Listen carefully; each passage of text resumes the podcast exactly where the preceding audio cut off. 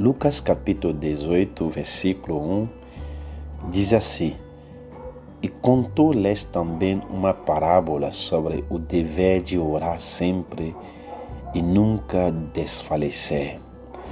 Outras versões da Bíblia diz que e contou-lhes também uma parábola sobre a necessidade de orar. A oração é um dever, a oração é uma necessidade. A oração em dever, como nós temos deveres para cumprir cada dia, é uma necessidade do mesmo modo como nós precisamos comer para não morrer, como nós precisamos tomar água para não morrer, para ter vida precisamos nos alimentar, assim também nós precisamos orar. Infelizmente, muitos cristãos colocam a oração longe da sua vida. Às vezes a sua oração se resume no momento de prato, no momento de comida. E alguns na pressa que ele tem com as coisas do dia a dia, às vezes até esquecem de orar no momento da oração. Deixa-me fazer-lhe essa pergunta. Como é sua vida de oração? Como é sua vida de oração?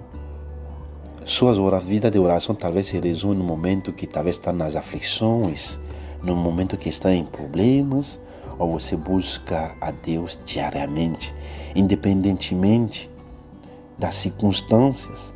Você se, se humilha diante do Rei dos Reis, Senhor dos Senhores, para lhe adorar, para exaltar seu nome, para interceder a favor da sua família, a favor da nossa humanidade, da terra, dos pastores, dos missionários, daqueles que são doentes.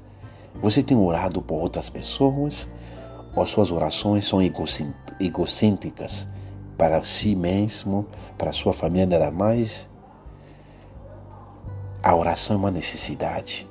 A oração não é apenas momentos não, não pode se limitar nos momentos diante dos pratos. A oração é um dever, é um dever que nós temos que cumprir diante do Pai. O profeta Eliseu falou nas Escrituras Sagradas: longe de mim pecar contra, contra Deus, deixando de orar por vocês. Quando deixamos de orar, estamos pecando. Você quer ver porque uma pessoa se afastou da casa de Deus, dos caminhos do Senhor, a primeira coisa é que ele deixou de orar. Por isso Jesus falou para seus discípulos: vigiais e orais, para não cair em tentação. A oração é fundamental, é como a gasolina que move o nosso carro. Eu sei que você tem ouvido muitos sermões sobre oração, mas Deus está chamando você porque está com saudade de você, meu querido. Deus está com saudade de você. Daqueles momentos que você orava de madrugada, você passava horas com Ele. É disso que Deus está falando hoje para você. Você sabe tudo, mas você não basta saber, é fazer, é praticar. Pela minha voz, Deus está te chamando, meu querido, que me está ouvindo. Deixa eu orar junto com vocês e vamos fazer um compromisso juntos para voltarmos a orar, a buscar o Senhor em intimidade, passar tempo com Ele. Senhor, muito obrigado pela vida do meu irmão, da minha irmã que está ouvindo, que Senhor, tu está chamando ele para voltar a orar, para voltar a buscar a tua face. Senhor Deus, sabemos, tu sabes nossos caminhos, nossas lutas, as batalhas. E Senhor Deus, tu está falando para voltarmos aos teus pés para te buscar. Senhor Deus, eu te louvo, te adoro.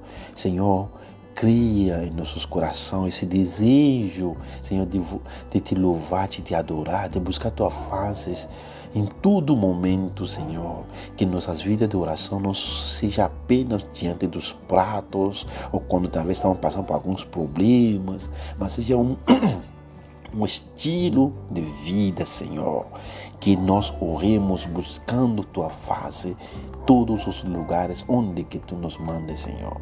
Queremos voltar a ti, Senhor, para viver aqueles momentos de glória que vivemos na tua presença, na oração, Senhor.